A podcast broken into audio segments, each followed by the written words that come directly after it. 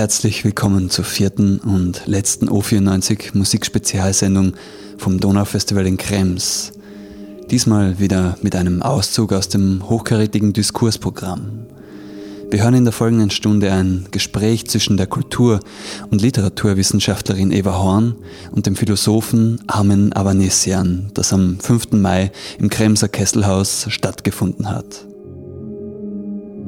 Ja, ähm, schönen Mittag oder schönen Nachmittag an diesem äh, letzten Sonntag. Äh, äh, ein ähm, Abkühlungsprogramm zur Hitze wollte ich heute noch bieten. Äh, freut mich total, dass so viele Leute den Weg hierher äh, geschafft haben, haben wir gar nicht damit gerechnet, äh, konkurrierend mit den Performances und mit dem Musikformat SOFs Goodbye. Das möchte ich auch nochmal darauf hinweisen, dass jetzt seit 12 Uhr ähm, zu sehen ist im Forum Fona und zu hören. Ähm, ich habe jetzt gerade schon gehört, dass der, der, Beginn jetzt schon sehr vielversprechend war. Also äh, wenn dann jemand Zeit hat nachher, ähm, ich glaube, es lohnt sich hinzuschauen. Ähm, das ist unser letzter Talk von den äh, vier, die an diesen beiden Wochenenden ähm, anberaumt waren. Ähm, und äh, ich würde am Ende nochmal äh, an den Anfang ganz gern zurückkehren, und zwar an die an diese Begrifflichkeit, äh, an die Idee äh, oder zu der Idee, was da überhaupt dahinter steckt, endlose Gegenwart. Ähm, vielleicht auch noch ein Hinweis vorweg, es gibt auch einen Reader, jetzt möchte ich dafür nochmal kurz die Werbetrommel rühren, ähm, einen Reader, der ebenso heißt, der zu dem Programmheft zusätzlich erschienen ist, der nur Texte, keine Bilder versammelt und nicht auf das Programm des Festivals eingeht, sondern eigenständige Texte versammelt. Und unsere beiden Gäste, die ich gleich vorstellen werde, haben beide ähm, zu diesem Reader äh, tolle Texte ähm, äh, beigetragen. Vielen Dank übrigens auch noch, jetzt nochmal dafür. Ähm, gut, endlose Gegenwart. Ähm, was, was kann das eigentlich heißen? Ähm, zunächst einmal würde man denken, ähm, das ist doch paradox. wie soll etwas, was Gegenwart sein soll, endlos sein. Gegenwart ist und es ist wieder weg. Also äh, Gegenwart ist ein Augenblick, ein Moment der Präsenz, den man eigentlich nie habhaft machen kann. Äh, wenn man aber Gegenwart anders beschreibt, nämlich eher als eine Epoche, ähm, dann kommen wir vielleicht der Sache schon etwas näher und, und, und man kann dann versuchen, abzugrenzen oder zu versuchen zu verstehen, was meint man eigentlich unter einer Epoche der Gegenwart. Was, wann beginnt denn eigentlich unsere Gegenwart und warum scheint sie nicht mehr aufzuhören? Jetzt gibt es einige Hinweise, die uns, die, die, uns in der Vorbereitung des Festivals dazu verleitet haben, ähm, diese Begrifflichkeit, diese paradox erscheinende Begrifflichkeit zu wählen, endlose Gegenwart. Äh, ich erwähne jetzt ein paar Stichworte, die Sie alle kennen ähm, endloser Krieg gegen den Terror, ähm, endlose Krisen, endlose Reden über die Krisen, äh, äh, auch das gibt es ja. Ähm, äh, dystopische Vorstellungen in der Kultur, da wird vielleicht Eva Horn, die dazu ein, ein hervorragendes Buch geschrieben hat, noch Näheres dazu sagen können, die mit einer gewissen Angstlust ähm, äh, spielen und ähm, äh, quasi die, die Apokalypse sozusagen ins, und das vielleicht auch das Postapokalyptische ins Zentrum ihrer auch ästhetischen Überlegungen stehen. Ähm, und dann ähm, gibt es als zweiten Hintergrund vielleicht noch die Idee, dass man eventuell in so einer Art Konfliktsituation von verschiedenen Zeitlichkeiten jetzt lebt. Was meint das? Vielleicht ist es so, dass die äh, Chronologie, die lineare Abfolge von Vergangenheit, Gegenwart und Zukunft heute gestört ist, dass das so nicht mehr funktioniert, dass, äh, äh, dass Vergangenheiten, um sie zu pointiert zu sagen, nicht mehr abgeschlossen oder überwunden werden können, sondern eine spukhafte, untote Präsenz äh, haben und umgekehrt Zukunft als das andere einer heutigen Gegenwart nicht mehr vorstellbar erscheint, sondern eher nur als ähm, meistens auch mit, mit, äh, äh, als Bedrohung empfundene Verlängerung bestimmter Gegen, äh, Tendenzen einer schlechten Gegenwart. Ähm, vielleicht ist es aber auch nur eine Vorstellung. Über alles können, wollen, wir jetzt, können wollen wir jetzt reden. Ähm, ich würde vielleicht euch zur Einstimmung mal fragen, wie ihr denn überhaupt zu, dieser, zu diesem Begriffsvorschlag einer endlosen Gegenwart, wie ich jetzt versucht habe, nur so kurz zu skizzieren, äh, überhaupt steht. Ähm, ist das aus eurer Sicht etwas, ähm, das, das eine gewisse zeitdiagnostische, sind wir schon wieder bei der Zeit, zeitdiagnostische Kraft hat? Ähm, oder ist das eher etwas, was ähm, eine vielleicht bedrohliche Vorstellung oder eine vielleicht gar nicht bedrohliche Vorstellung ist? Äh, stimmt das? Also ist da was dran? Wie, ihr, ihr habt euch ja in beiden Beiträgen auch mit äh, mit der, mit der Frage zeitlicher Ordnungen, sagen wir mal so, und der Verzahnung von Zukunft und Gegenwart ähm, beschäftigt. Wie seht ihr das? Vielleicht, ja, jetzt habe ich, auch, jetzt habe ich so viel geredet, habe ich noch nicht einmal vorgestellt. Also, was für ein Fehler. Äh, wir haben ja eine wirklich tolle Gäste da, bevor ich da. So, es ist der letzte Tag, äh, muss das alle verstehen. Armin Avanesian, äh, Philosoph in äh, Berlin, hat auch lange Zeit in, in Wien studiert. Ähm, äh, leitet äh, dort eine Gesprächsreihe in der Volksbühne, Armen Avanesian and Enemies äh, heißt sie, die wöchentlich stattfindet, eine Theorie-Veranstaltungsreihe, hat eine Unzahl interessanter Bücher im Merle Verlag ähm, herausgebracht. Eines der letzten Miamification, eine eher fast poetische Reiseerzählung, könnte man sagen. Also ist auch ein sehr vielfältiger und, und äh, mehrdimensionaler Autor, würde ich sagen.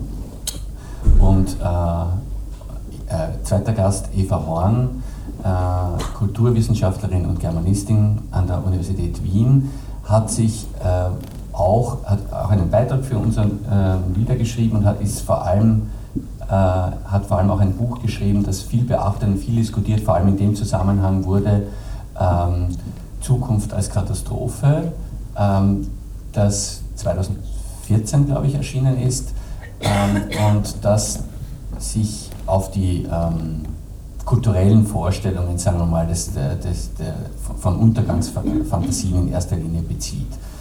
Ähm, ja, jetzt komme ich aber wieder zu meiner Frage zurück, wie, wie ähm, welche Art von Bezug würdet ihr zu dieser etwas paradox erscheinenden Begrifflichkeit finden, endlose Gegenwart?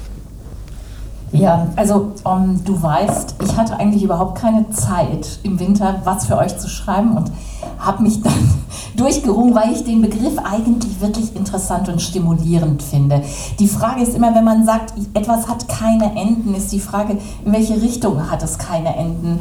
Ähm, einerseits gibt es schon seit einiger Zeit halt die These, die Gegenwart wird immer breiter und greift im Grunde genommen immer mehr zu auf die Vergangenheit und auf die Zukunft die Zukunft wird in vieler Hinsicht durch bestimmte Wirtschaftsformen, aber auch durch mediale Formate ergriffen und in einer gewissen Weise vernutzt. Also wenn man an Schulden denkt, dann nutze ich sozusagen Potenziale oder auch an Müllpotenziale äh, der Zukunft schon in der Gegenwart auf. Und auf der anderen Seite kann man sagen, du hast darauf schon angespielt, äh, dass die Gegenwart in ihrer eigenen Weise Bestände aus der Vergangenheit aufgreift und verdaut und sich selber zurichtet. Es gibt aber noch einen anderen Aspekt, den ich interessant finde. Also das wären die Enden nach vorne und nach hinten, die irgendwie ins Schwimmen geraten sind. Aber ich glaube, es gibt noch andere Enden, die irgendwie weich werden. Und zwar die Frage, Frage, was Gegenwart ist, was ist jetzt gegenwärtig. Wenn wir diese Situation jetzt gerade angucken, hier, wir sitzen vorn, da sitzt ein Publikum, das wirklich grandioserweise zahlreich ist und diesen Sommertag nicht draußen genießt, dann sind wir eigentlich in zwei verschiedenen Zeitlichkeiten. Wir sind super alert, wir haben auch gerade noch Kaffee getrunken, wir sind wach und äh, empfinden diese Zeit wahrscheinlich als relativ kurz. Anders das Publikum. also, also, ja, ähm, und da passiert dann vielleicht, die einen machen irgendwie Fotos oder nehmen uns auf. Das heißt, medialisieren diese Gegenwart, die wir hier gerade erleben. Ähm, die anderen äh, denken vielleicht gerade an das Konzert von gestern oder was, was sie gerade gelesen haben, was sie äh, was sie auf Netflix geguckt haben und so weiter. Das heißt, äh, sind in einer imaginären Parallelwelt, die sind auch hier, aber sie sind irgendwie auch woanders. Und die Frage ist also, wo sind da die Enden der Gegenwart, wenn wir die mal so wie so ein Blätterteich aufschneiden und sagen, allein die Tatsache, dass wir hier in einem Raum zusammen in der Gegenwart sind, heißt noch nicht, dass wir in den gleichen Welten sind. Und ich glaub, glaube auch diese, ähm, diese qualitativen Enden von Gegenwart. Ich bin jetzt hier und bin wirklich ganz intensiv hier. Oder ich träume eigentlich von was anderem, denke an gestern, denke an morgen oder denke an was, was ich gelesen habe. Auf der anderen Seite, all das weicht auf. Ich meine, vielleicht könnte man das auch noch in, in Bezug setzen zu, zu der Vorstellung von Aktualität. Also was aktuell ist, weil also jetzt ist zum Beispiel aktuell äh, der 200. Geburtstag von Karl Marx. Ja? Wird überall diskutiert. Äh, das ist aber 200 Jahre her. Ja? Also, also Aktualität muss ja nicht, worauf ich hinaus will, ist, dass Aktualität nicht etwas ist, ähm, das sich zwangsläufig auf etwas bezieht, das jetzt passiert, sondern das, das offensichtlich ist, hat das eher etwas mit so Kommunikation und mit Verabredungen zu tun, äh, wo sich bestimmte Leute darauf einigen, etwas ähm, ähm, meinungshaft, stimmungshaft aktuell werden zu lassen, dass wir vielleicht gar nicht so kontrollieren können, ob das uns dann aktuell erscheint oder nicht. Also das kann man ja auch teilweise gar nicht so genau steuern, was Menschen als aktuell erscheint. Das ist ja, das ist ja nochmal so eine andere Form von Zeitlichkeit, finde ich, oder Zeitvorstellung, die da ähm, eine Rolle spielt. Ähm, Armin, kannst du vielleicht deinen Bezug zu, noch zu, der, zu dieser Titelfindung ähm, darstellen? Ja, ähm, vielleicht noch kurz zu, zur Aktualität. Ich glaube, im Englischen ja Actuality ist ja, ist ja Wirklichkeit. Ja? Also was ist überhaupt mit Aktualität gemeint? Sondern Relevanz für heute. Ja? Und dann ist es gar kein zeitlicher Begriff, sondern ein, ein ideologischer oder, oder wie auch immer. Vielleicht, vielleicht zu dem Begriff, ähm, du hast gesagt, das ist eine Paradoxie. Ähm, ich weiß jetzt nicht, ob ich es jetzt einfach mache oder schwierig, aber ich widerspreche mal. Ja? Äh, ähm, also e Eberhard sozusagen äh, gejetlaggt, äh, aus, aus Chicago kommend, sozusagen, oder, oder aus, aus, Chicago kommend, äh, nicht gejetlaggt, sozusagen diese, diese subjektive äh, Komponente stark betont. Und mich interessiert eher, auch, auch mit Blick sozusagen auf die Frage der Gegenwart, eine, eine technologische Komponente. Äh, eigentlich. Äh, ähm, das das wäre der eine Punkt, den kann ich dann noch ausführen. Das andere ist wirklich zur Gegenwart. Ähm, ähm, vielleicht ist es nicht einfach nur ein Paradox, sondern eine interessante Konstellation von zwei Begriffen, die auf unterschiedlichen Ebenen stattfinden. Ähm, weil wir haben ja, ähm, äh, es, ist ja nicht, steht ja nicht hier endloses Jetzt. Ja? Dann wäre das ein Paradox. Aber Gegenwart ist zunächst mal ein Tempus. Ja, also es gibt sozusagen äh, das Plusquamperfekt, äh, in Österreich nicht so, aber es gibt sozusagen äh, das äh, Präteritum in Österreich auch nicht so, es gibt nur das Perfekt, aber es gibt sozusagen die Vergangenheit, sagen wir mal, nicht, äh, das Präsens und das Futur. Ja? Ähm, ähm, das ist schon wichtig, dass es das in Österreich nicht so gibt, aber ähm, ähm, also es gibt sozusagen diese, diese, diese Tempora ja? und es gibt so eine, eine, eine, äh, implizite Grundannahme, äh, die nicht so wirklich überlegt wird, dass Tempora sozusagen Zeit selber abbilden soll, dass das so abstrakt ist, aber ich würd, was ich damit sagen will, ist sozusagen das Tempus Präsens äh, ähm, oder äh, das Präsens oder auch die, die Gegenwart ähm, bildet nicht unbedingt sozusagen äh, das Jetzt ab. Ja?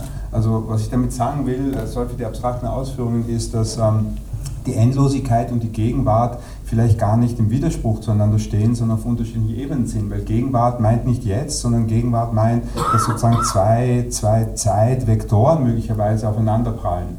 In einem so einem traditionellen Verständnis von auf der einen Seite so die, die, die Vergangenheit als, als eine Entität, die es sozusagen gibt, und, und die Zukunft, äh, äh, die, die es auch irgendwie gibt, so als, als ein Terrain, als ein Feld. Nicht? Und die Gegenwart ist, ist nicht von derselben Qualität oder hat nicht dieselbe Struktur, sondern ist das, wo Gegenwart wo sozusagen zwei Sachen aufeinander zulaufen, möglicherweise. Also einfach nur jetzt, um zu verstehen, ähm, was, äh, also wir haben auf der einen Seite sozusagen so diesen, diesen, diesen Klick äh, von, von, von der Gegenwart und, und die Endlosigkeit. Also das sind zwei unterschiedliche Logiken äh, und zwei unterschiedliche äh, metaphorische Felder vielleicht. Ne? Und das macht den Titel, so, denke ich, äh, spannend.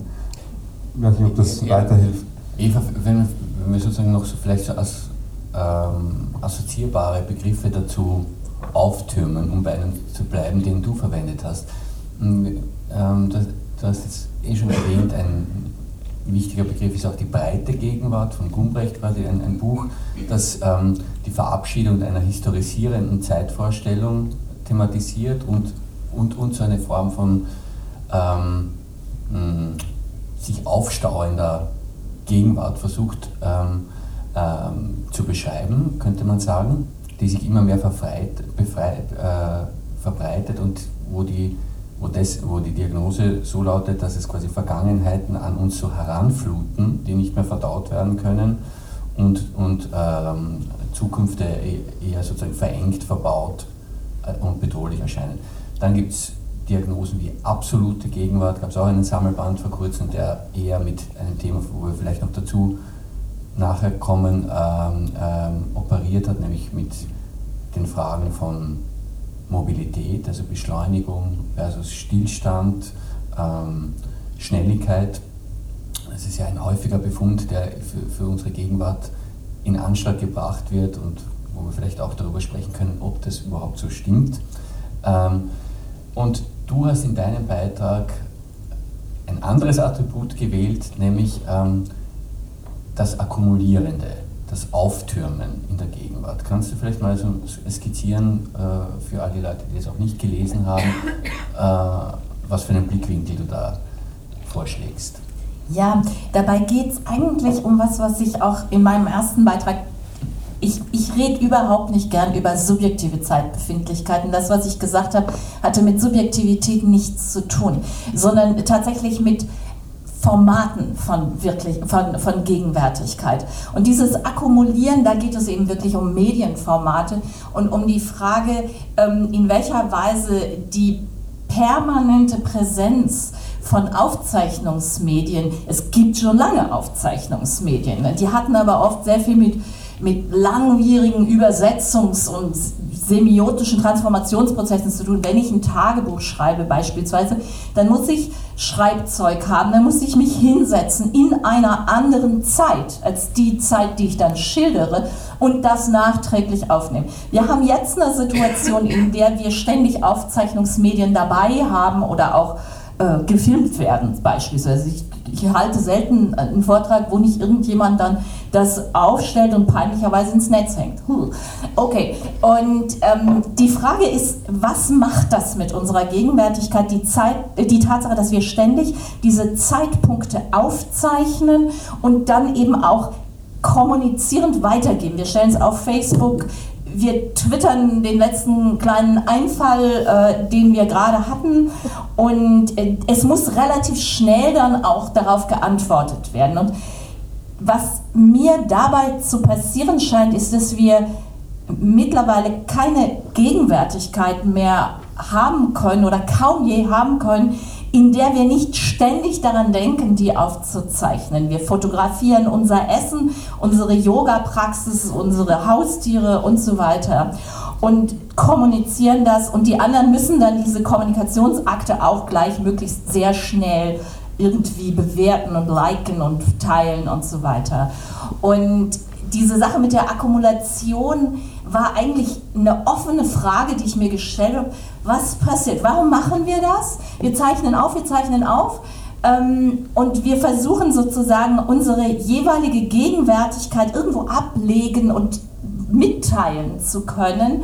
Und damit akkumulieren wir sie. Wir akkumulieren dabei übrigens noch ganz andere Sachen, wie zum Beispiel Metadaten. Wir akkumulieren unheimlich nicht bei uns, sondern bei anderen, bei Facebook, bei Google, you name it, ähm, akkumulieren wir unsere Daten über uns. Ja? Ähm, und die Frage ist, was passiert mit Gegenwärtigkeit, wenn sie in dieser Weise permanent konserviert wird und es auch sowas gibt wie ein Gebot. Also ich war neulich ähm, bei, einer, bei einer Filmpremiere mit Ai Weiwei, das, damit fängt der Text an und ich habe es versäumt, ein Selfie mit Ai Weiwei zu machen. Ich habe einfach nur mit ihm geredet und dann sagen alle so immer, bist du bekloppt? Er hat niemand ein Selfie gemacht. Und dann dachte ich, ja, was war das eigentlich für ein flüchtiger Moment, den ich da mit Ai hatte? Und den hat es eigentlich gar nicht gegeben. Ich kann es nicht beweisen. Dann habe ich eine andere Medienstrategie, die natürlich meiner Generation angemessener ist, gewählt, nämlich darüber zu schreiben. Und darüber zu schreiben, dass ich nicht in der Lage war, das Ganze zu akkumulieren, zu beweisen. Und das ist eben für mich wirklich eine offene Frage. Was tun wir mit unserer Gegenwärtigkeit, mit dem Jetzt, durch das, das ständig durch uns hindurchfließt? in diesen Akten, des permanenten Festhalten-Wollens, Aufzeichnen-Wollens. Ähm, vielleicht gibt es dazu auch äh, noch andere also Ansichten. Ich meine, ich weiß nicht, man muss das vielleicht nicht so sehen. Ich habe darauf einen melancholischen Blick. Wir versuchen ständig etwas festzuhalten, was uns durch die Finger rinnt. Und ähm, was wir, glaube ich, so ein bisschen dabei versäumen, ist, also wenn ich jetzt zum Beispiel äh, Food Porn mache, also Essensfotos, während ich das Foto mache, kann ich das Essen nicht essen. Wäre es nicht besser, das Handy mal wegzulegen und sich wirklich auf dieses Essen zu konzentrieren? Es ist ein blödes Beispiel, aber ganz viele Partys, man ist besoffen, man hat Spaß und geht nach Hause und kuriert seinen Kater. Muss ich davon noch zehn Fotos haben? Was machen diese Aufzeichnungsgesten mit diesem Jetzt und der Möglichkeit, in diesem Jetzt einfach mal selbstvergessen zu sein? Vielleicht ist das ein sehr altmodischer Standpunkt. Ähm, da sind wir eh vielleicht auch schon äh, an der Verbindung zu äh, technologischen Veränderungen, die, die ja quasi unsere Gegenwart auch bestimmen. Also jetzt durch Vernetzung und Digitalisierung natürlich so, ist, ist es eine andere Stufe so der, der, der Gegenwartstaktung vielleicht eingetreten.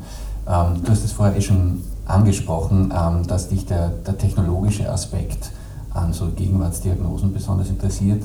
Ähm, Könntest du, könntest du das mal ein bisschen erklären, was, was, was sich so an unserer Gegenwart jetzt ähm, durch, mh, hm, äh, durch so etwas wie vielleicht einen digitalen Takt, dem, dem die meisten Menschen ja doch in gewisser Weise unterworfen sind, auch wenn es äh, da Ausbrüche oder, oder gegenläufige Bewegungen auch gibt, aber diesen Takt gibt es ja fraglos. Äh, ist, auch ein, ist auch ein ökonomischer Takt natürlich. Ähm, äh, was das mit uns macht. Zunächst mal würde ich sagen, ähm, ich glaube nicht, dass es einen, einen vortechnologischen, äh, äh, eine vortechnologische Gegenwart oder Gegenwärtigkeit gibt, äh, wo man, wo man sozusagen authentischer man selbst ist, wovon einem dann das, das Handy oder, das Smartphone oder was auch immer entfremdet. Also wir sind immer sozusagen Hybride aus, aus bestimmten kulturellen Technologien und, und unserer Biologie und, und ähm, anderen Phänomenen. Auch die Frage, die, die, die mich beschäftigt, ist, welche spezifische Te äh, Technologien sind das heute? Du hast die Digitalisierung angesprochen und, und wie äh, strukturieren die Zeit äh, eben anders? Und, und meine Beobachtung oder, oder meine Hypothese ist, dass wir, dass wir sozusagen in, in komplexen Gesellschaften ähm, eine Sache problematisch wird. Also mit komplexen Gesellschaften meine ich Gesellschaften, die durch Autonom, äh, Automatisierung geprägt sind, die durch Digitalisierung geprägt sind, Roboterisierung, Algorithmen und so weiter. Und was, was, was sozusagen diese technologischen Infrastrukturen auszeichnet, ist, ähm, dass sie ähm, auf, auf die Zeitlichkeit, ich will jetzt nicht sagen Gegenwärtigkeit, aber auf, auf die äh, Zeitlichkeit, auf die wir als biologische Wesen immer von der aus wir denken. Also wir, wir nehmen wahr, aus der Gegenwart denken wir. Wir, wir, wir fühlen sozusagen das, was wir jetzt fühlen. Ähm, wir hören, sehen und denken sozusagen immer aus der Gegenwart. Und in einer eben komplexen und technologischen komplexen Gesellschaft ist diese Gegenwart äh, immer weniger sozusagen relevant. Also dieses Primat der Erfahrung und, und, und der menschlichen Gegenwart äh, äh, ja, ist nicht mehr so primär. Äh, das heißt, äh, mein, mein Begriff dafür ist, dass wir sozusagen in einem neuen Zeitkomplex, in zeitkomplexen Gesellschaften leben. Mit Zeitkomplex meine ich auch wirklich, ähm, äh, dass, dass ein, ein Modell von, auch von Chronologie äh, flöten gegangen ist. Ja? Wir sind es gewohnt, sozusagen chronologisch zu denken, das heißt, äh, dass die Zeit sozusagen aus der, aus der Vergangenheit Richtung Zukunft fließt. Es könnte genauso umgekehrt sein, dass sie sozusagen von der Zukunft äh, äh, zurückfließt in die Vergangenheit und deswegen können wir zurückschauen in die Vergangenheit und da ist sie jetzt und äh, ähm, äh, äh, da bleibt sie auch. Nicht? Das ist gar nicht klar, sozusagen, in welche Richtung äh, ähm, sich, sich die Zeit denn bewegt, von der wir immer, immer, immer sprechen. Ähm, mein Punkt ist jetzt äh, eben, eben derjenige zu sagen, die, die Technologien, die das 21. Jahrhundert, die letzten zwei, drei Jahrzehnte auszeichnen, äh, sind welche, die, äh, die das, was wir sozusagen automatisch, reflexhaft sozusagen als primär setzen, nämlich Gegenwart, ähm, aushebeln oder, oder ähm, äh, ja, immer weniger wichtig, wichtig werden lassen. Dazu kommt äh, äh, eben, ähm, dass wir immer mehr sozusagen mit Phänomenen konfrontiert sind, die, ähm, die uns aus der Zukunft äh, steuern. Ja. Es gab ja mal einen berühmten Filmtitel von Alexander Kluge, der hieß Der Angriff der Gegenwart auf die übrige Zeit. Also wenn man das jetzt, ähm, wenn man das jetzt pointieren würde, wäre es dann der Unterschied, ist der Angriff der Zukunft? Ja, wenn das ein Angriff ist, also, also wir, wir, wir kennen sozusagen die, äh, also der Begriff, der, der mich dabei interessiert, ist derjenige der Präemption, ja? nicht der Prävention, die sozusagen etwas vermeidet, äh, ähm, nicht die Prophylaxe, nicht, nicht ich weiß nicht, was es da noch gibt, äh, sondern Präemption kennen wir sozusagen von, von präemptiven Kriegen. Du hast in den War on Terror gesprochen. Also grob formuliert, äh, äh, äh, ein bisschen überspitzt formuliert, egal welches sozusagen Dorf im Nahen Osten man bombt, wird man nachher sozusagen die Terroristen haben, von denen man vorher behauptet hat, sie waren dort. Ja? Also das ist sozusagen die, die Funktion von Präemption, dass sie eben das herstellt, was sie behauptet zu vermeiden.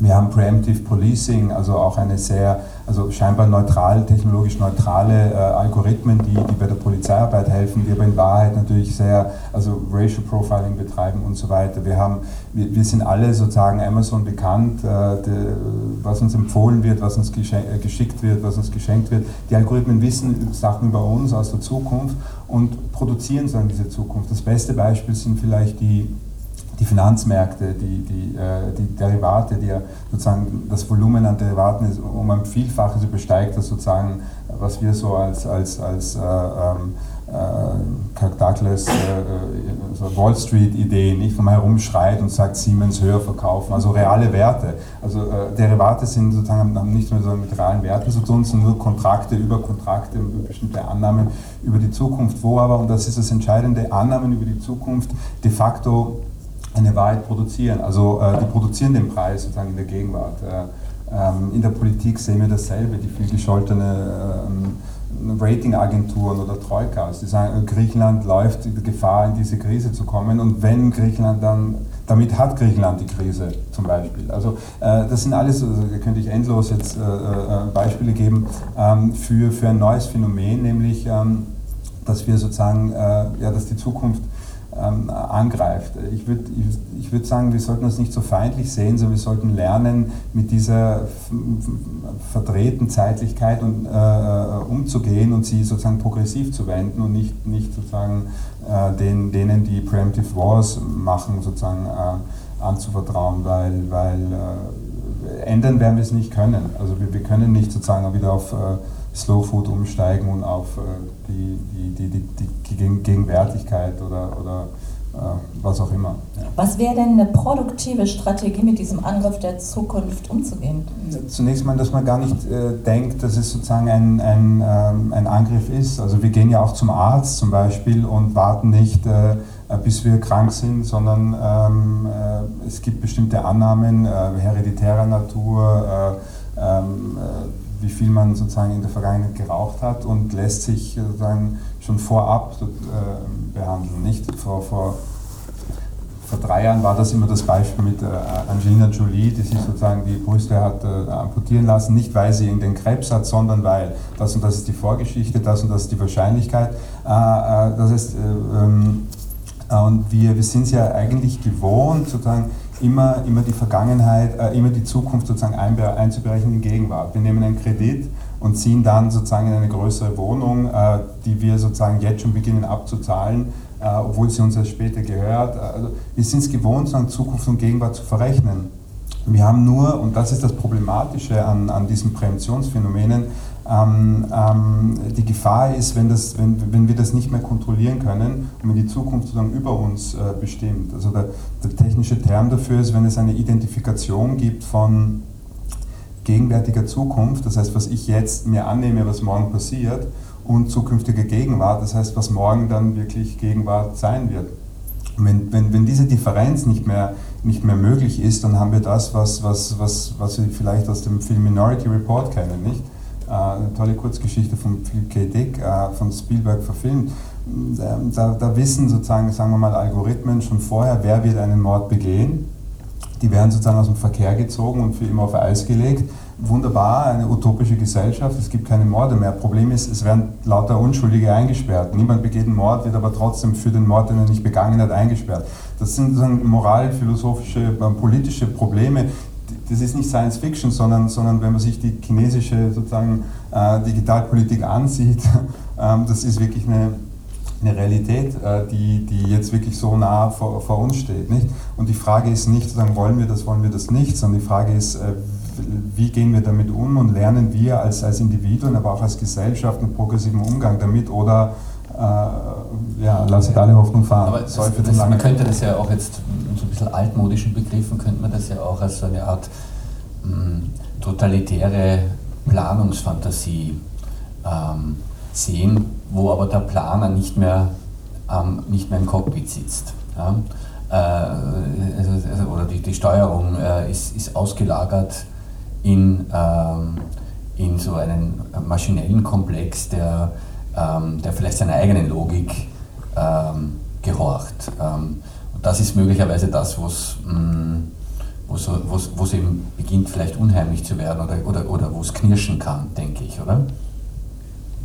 Ja, es knirscht auf jeden Fall, aber wir haben es mit einer sozusagen äh, äh einer medientechnologischen äh, Revolution zu tun, die irgendwie so einschneidend ist wie, ich weiß nicht, der Buchdruck oder Digitalisierung wie der Buchdruck oder der, der, der Schrifterwerb oder dass wir als Gattung angefangen haben, sozusagen ähm, zu, zu, zu sprechen. Also beim, beim, Buchdruck haben die Leute auch 100 Jahre geglaubt, es ist gut, äh, dass die Bibel weiter verbreitet wird. Die haben sich getäuscht.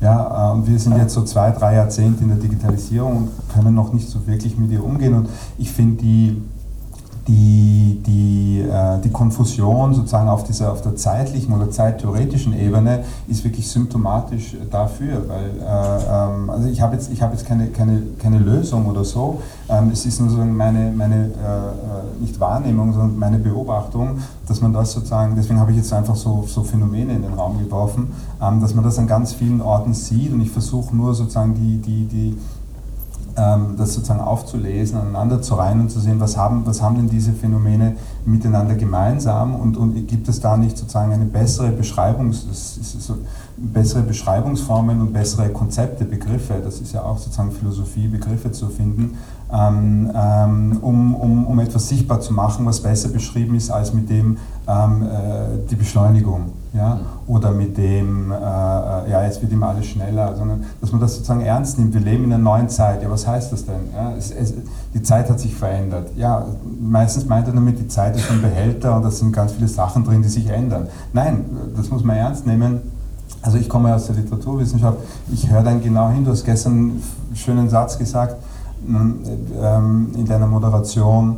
Ähm, äh, wir haben, äh, es, ging darum, dass wir Religion und Xenophobie und so weiter wiederkehren.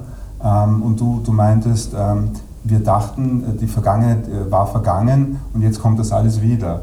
Das war vielleicht ein Versprecher, nicht? Was wir dachten ist, dass die Vergangenheit vergangen ist. Ja? Was wir sehen, sie war vergangen. Ja? De facto ähm, war sie vergangen und, und kommt wieder. Also das ist der Ausdruck für so eine Konfusion, die, die ähm, da, da, lohnt es sich sozusagen auch genauer hinzuschauen, sozusagen auf die, auf die, auf die grammatischen oder temporalen Strukturen oder, oder auf die scheinbaren Paradoxien. Also da ist oft mehr Wahrheit drin äh, oder als ein Symptom darüber, was ähm, wo du sagst, dass es knirscht. Ja, jetzt habe ich, äh, das war jetzt mein letztes Statement, hoffe ich. Ich habe viel zu lange geredet. Ja, ich würde da gerne nochmal anknüpfen und zwar nochmal zurückkommen auf das, was du über Zukunft gesagt hast. Ähm, weil ich habe mich lang mit dem Kram beschäftigt. Ich, ich finde das wahnsinnig interessant, aber im Grunde falsch. Also, du hast auf der einen Seite diesen Begriff der Präemption, ich projiziere etwas aus der Gegenwart in eine Zukunft, handle sozusagen und habe dann im Hinblick auf diese Zukunft ein, eine Rechtfertigung für ein Handeln in der Gegenwart.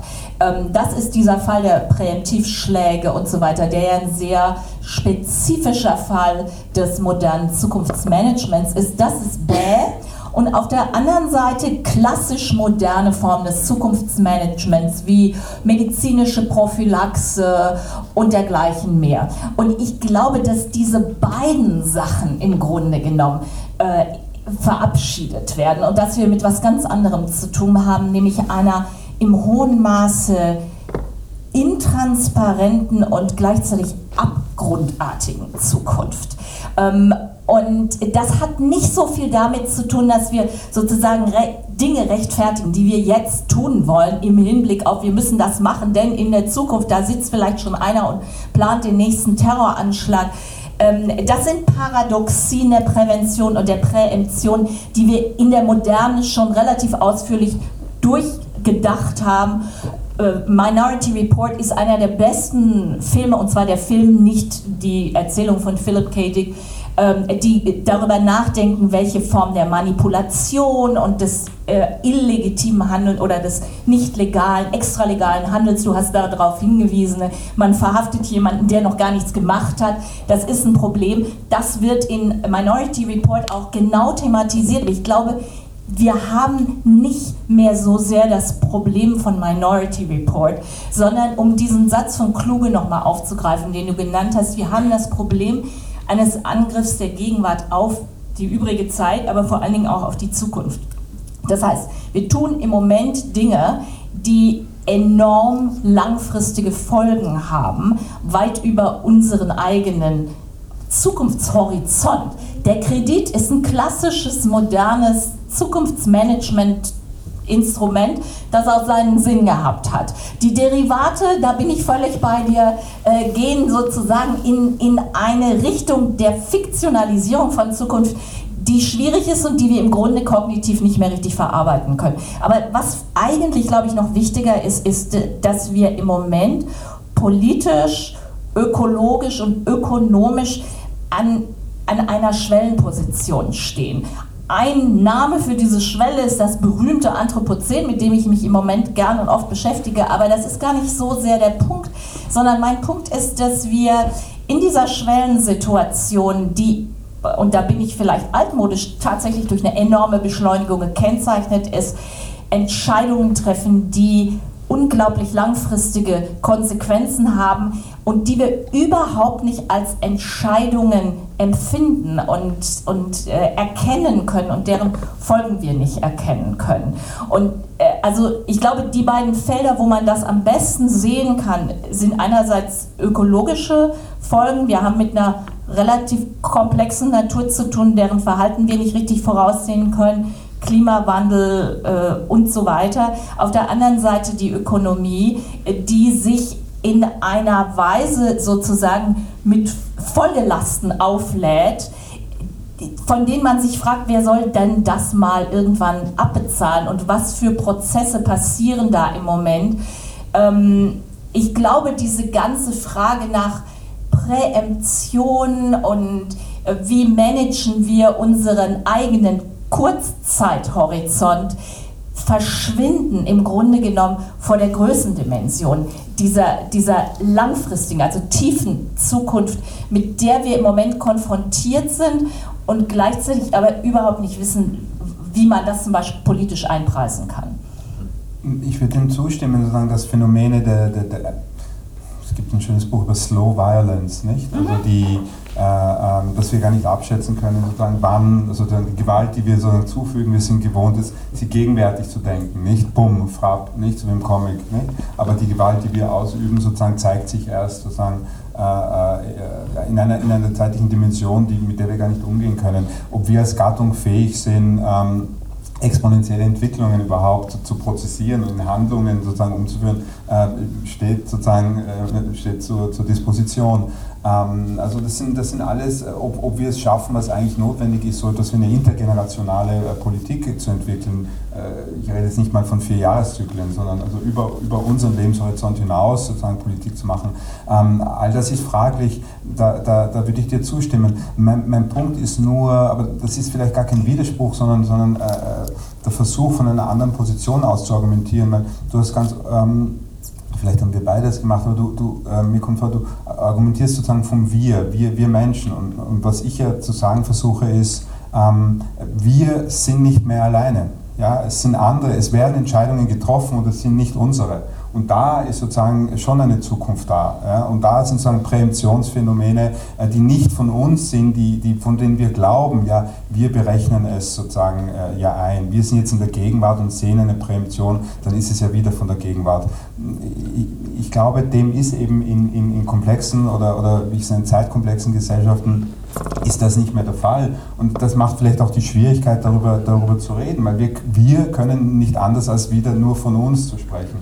Äh, aber was heißt es, sozusagen in einer Gesellschaft zu leben, wo wir nicht mehr alleine am Tisch sitzen und mit unser Eins äh, und mit äh, sozusagen Temporalität sprechen? Und da sind diese, diese, diese lange Longue-Durée-Phänomene sozusagen nur eine Sache und das andere ist sozusagen die, die Digitalisierung, die, da glaube ich wirklich, ist es hilfreich, ähm, aus der Zukunft äh, wirken. Und zwar nicht irgendwie einwirken, so dass wir wie Kredite damit umgehen können und äh, herumrechnen, sondern die haben de facto, äh, die produzieren ihre Wahrheit, ob wir wollen oder nicht. Äh, ja?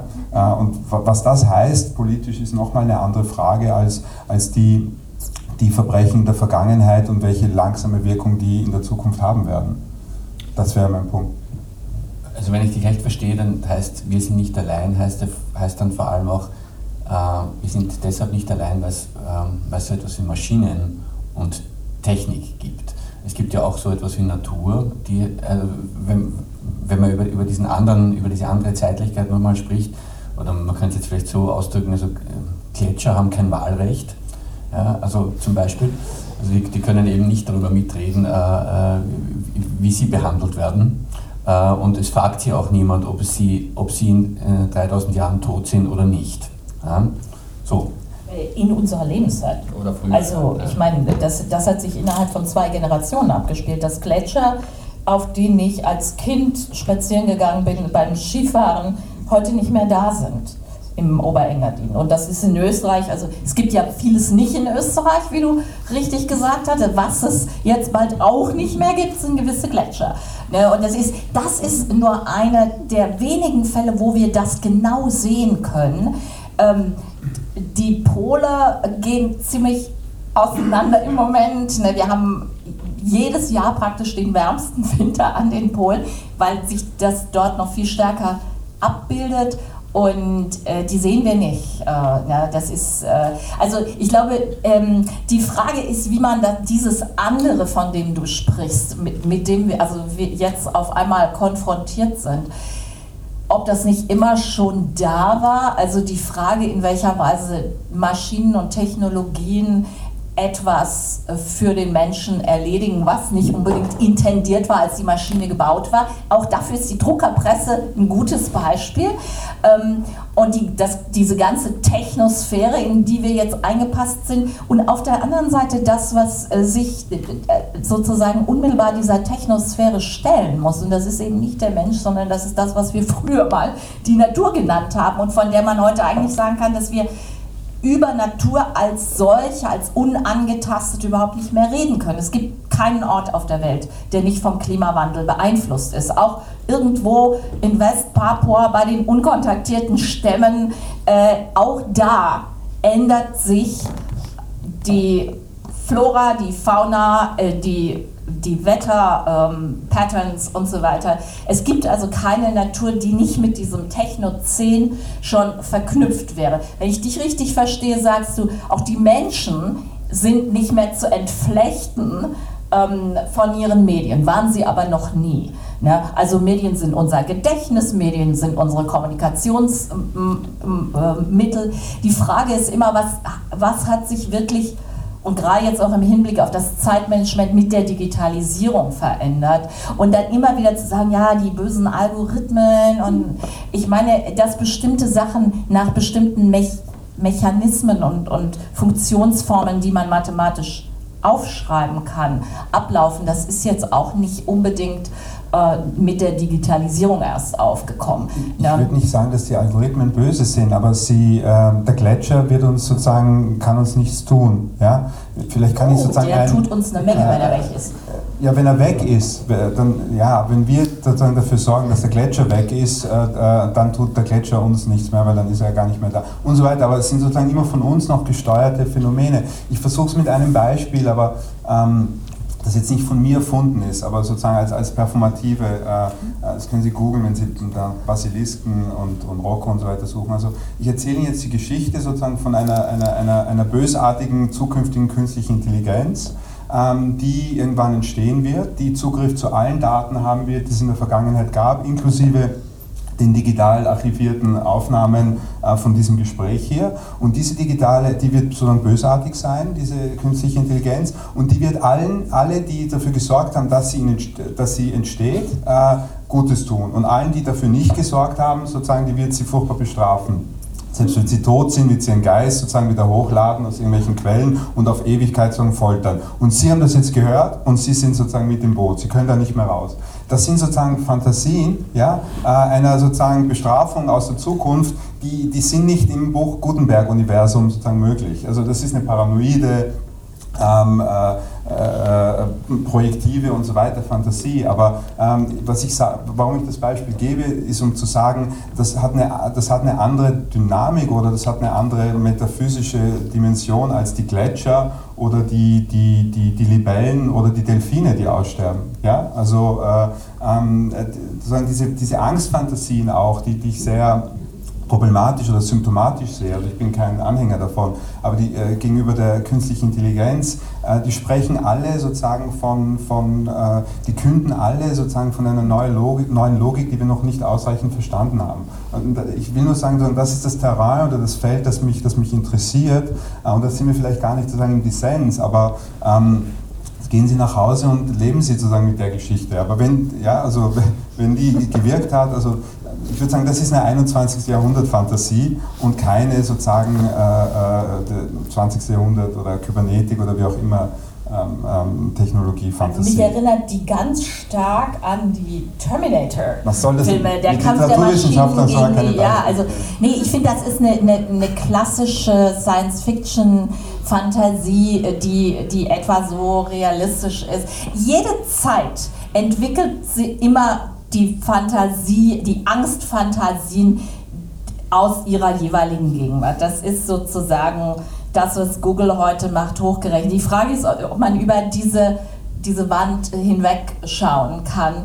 Und ich sehe da, sagen wir mal, eher andere Probleme, wenn ich versuche, über die Welt hinwegzuschauen.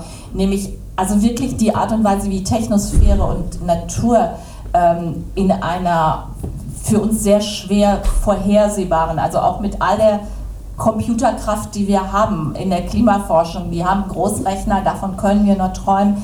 Es ist unvorstellbar schwierig, das Verhalten des Lebenssystems Erde, ich nenne es jetzt mal nicht mehr Natur, vorherzusagen in Anbetracht der Entwicklung der Technosphäre. Und eine Sache, die mir zum Beispiel mehr Angst macht zwei Sachen, die mir etwas mehr Angst machen, als dass da irgendwie Big Brother aus der Zukunft äh, meinen Geist foltert, ähm, ist äh, einerseits Roboter, die uns arbeitslos machen. Also das, was machen wir mit einer riesengroßen Menschheit, äh, den, der ihre Tätigkeit weggenommen wird von zunehmend von, von äh, der Technosphäre. Das andere ist die Art und Weise, wie diese Technosphäre sich materiell so ausbreitet. Wir haben aller drei Jahre ein neues Handy, aller zwei Jahre, aller einem Monat äh, neue. Wir brauchen ständig neue Geräte. Ich weiß nicht, wie viele Computer Sie in Ihrem Leben schon durchgeschlissen haben. Ich habe mindestens 20 weggehauen. Und ähm, die Frage ist, äh, woraus bestehen diese Sachen eigentlich? Welche Ressourcen gehen da drauf? Welche Energie wird benötigt, um diese Dinger zu betreiben? Ähm, ich glaube, wir müssen genau, also wenn wir über Zukunft und Zeit reden, müssen wir über dieses Ineinandergreifen von Technosphäre und äh, und Natur oder Lebenssystem, Ressourcen, also endlichen Dingen. Zeit ist auch endlich, aber es gibt noch andere Sachen wie Phosphor oder seltene Erden, äh, die endlich sind, was relativ, um nochmal auf das Endlos zu kommen, was in einer unguten Weise relativ zwar endlich, aber immer noch sehr üppig vorhanden ist, sind fossile Brennstoffe. Und so wie es aussieht, haben wir vor, die durchzubrennen. Ne? Und damit kommen wir in eine Zukunft, deren, deren zumindest ähm, die Lebenswelt, die das für Menschen und viele andere äh, Lebewesen auf der Erde erzeugen wird, die wir uns einfach nicht vorstellen können. Und ich glaube, da ist es auch wichtig, auf dieser, auf dieser Unvorstellbarkeit zu insistieren. Nicht sagen, oh, ich habe da schon eine Fantasie, da gibt es einen Science-Fiction-Thriller. Wir können es uns nicht vorstellen. Und gerade deshalb sollten wir hier wirklich auf Prävention, Prävention dergleichen mehr setzen, also auf etwas, was diese Unvorstellbarkeiten eines radikal gewandelten Klimas, eines radikal gewandelten, einer radikal gewandelten Natur ähm, möglichst, sagen wir mal, verschiebt, verlangsamt, weniger intensiv macht. Vielleicht ist schon ein bisschen fortgeschritten. Ich würde dann gerne noch äh, öffnen, falls, falls es Fragen gibt. Aber vielleicht noch einen, einen letzten Punkt zu dem, was du jetzt da äh, beschrieben hast. Hm, wenn sich so dieses, diese dieses, ja, könnte man vielleicht sagen, äh, kybernetisches oder diese, dieses Feedback-Verhältnis zwischen so einer sich verengenden, verbaut erscheinenden Zukunft und einer Gegenwart, die, die über das äh, stärker vielleicht definiert ist als früher oder, oder enger, enger geführt ist. Ähm, wenn sich das als Stimmung jetzt in einer Gesellschaft stark ausbreitet, hm, ist das möglicherweise auch ein ähm, ein Motiv dafür, dass es politisch so viele Rückwendungen gibt momentan. Ja, also Rückwendungen an, an, über, an, an, sozusagen an Modelle, von denen wir wissen, dass sie nicht mehr, dass sie, dass sie diesen Problemen natürlich überhaupt nicht, ähm, nicht antworten können. Aber ähm, da, da, scheint es ja so eine, eine Grundverzagtheit ähm, äh, zu geben, die, die, die irgendwo Auswege sucht. Ja. Ähm, ja, es gibt, ich glaube, ich würde das, Verzagtheit ist äh, Lähmung. Also ich glaube, das hat was damit zu tun, dass wir unheimliche Schwierigkeiten haben, uns das war ja auch meine Frage an dich. Also, was wären denn positive Formen des Zukunftsmanagements? Und ich würde jetzt nicht sagen, medizinische Prophylaxe und das ganze olle Arsenal der Moderne, das ist super. Ich gehe auch regelmäßig zur zum Zahnarzt und zur Mammographie und whatnot. Aber ich glaube, wir brauchen wirklich neue Ideen und ganz andere Strategien, ähm, uns auf, auf Zukünfte einzustellen, die wir gerade nicht richtig antizipieren können. Und äh, ich glaube, wir müssen da eigentlich mehr Energie reinlegen. Also äh, viel, viel, äh, finde ich viel stärker auch, äh, also sozusagen unsere zum Beispiel politischen Prioritäten zu überdenken, sagen, vielleicht ist Ökologie doch wichtiger als irgendwelche anderen Agenten, über die wir ständig reden. Der Wahlkampf in, in Österreich war von Migranten dominiert und nicht von irgendwelchen ökologischen Fragen. Finde ich irgendwie falsches Thema, ganz ehrlich. Die Migranten sind nicht unser Problem, wie wir alle, glaube ich, wissen. Ne? Und die Frage ist also, welche Strategien haben wir als Bürger, als Konsumenten oder auch als äh, kleine Denker, die wir hier oben sitzen, ähm, um uns mit dieser Unvorstellbarkeit zu konfrontieren. Armin, du hast in deinem Text Stichwort ähm, ein, ein, Denken, das, quasi, das es mit der Zukunft versucht aufzunehmen, den Begriff der Zukunftsgenossenschaft vorgeschlagen. Was ist das? Ja, ähm, das sind jetzt sozusagen, das auf der einen Seite stellst du die, die abstrakte terminologische Frage und und die konkrete Was tun Frage eigentlich nicht. Also die, die, die, die Zukunftsgenossenschaft kommt, kommt daher ein bisschen, es kommt aus einer, aus einer Polemik gegen, ähm, gegen diese Obsession mit der Gegenwart, die wir sowohl in den Langsamkeits-, äh, Resonanz-, Entschleunigungs-, äh, Ayurveda-Yoga, Slow Food und so weiter, alle kennen die Phänomene. Also äh, auch die Contemporary Art, die, die heißt nicht durch Zufall, sondern Contemporary Art, weil sie sozusagen völlig obsessed ist mit dem, mit dem, was sozusagen jetzt passiert, im Gegensatz zu den Avantgarden, den, den Futurismen und, und so weiter. Ähm, es gibt sozusagen diese, diese, diese Gegenwartsobsession in der Linken, würde ich, würde ich mal sagen. Und es gibt, das sehen wir immer deutlicher, die, die Vergangenheit war äh, äh, vergangen, nicht? Äh, was ich vorher meinte, wir sehen sozusagen eine, eine, eine Vergangenheitsgenossenschaft, nicht? Also make America great again, make Krems great again, make whatever great again, nicht? Also alle besinnen sich sozusagen auf eine, auf eine illusorische oder fantasierte sozusagen Vergangenheit, die es wiederherzustellen gilt, ja?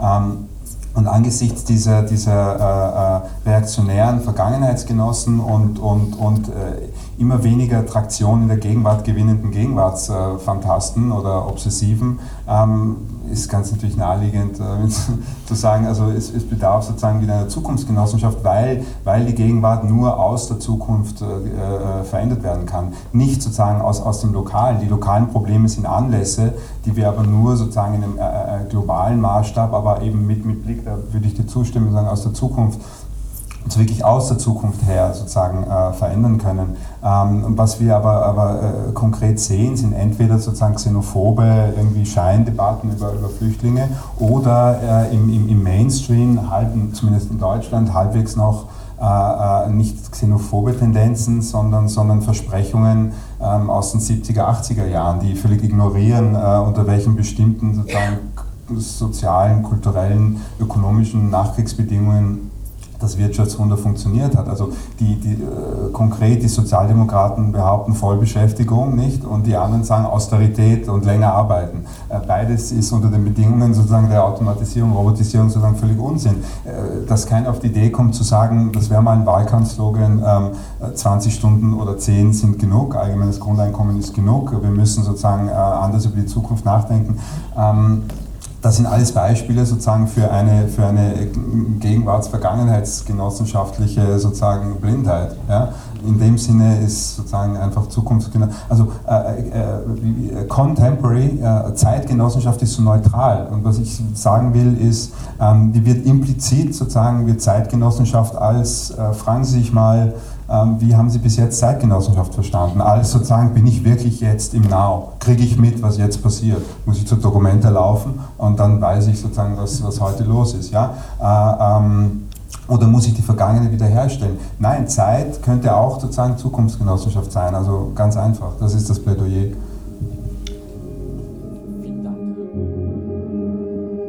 Das war der vierte und letzte Teil der Diskursreihe vom diesjährigen Donaufestival in Krems.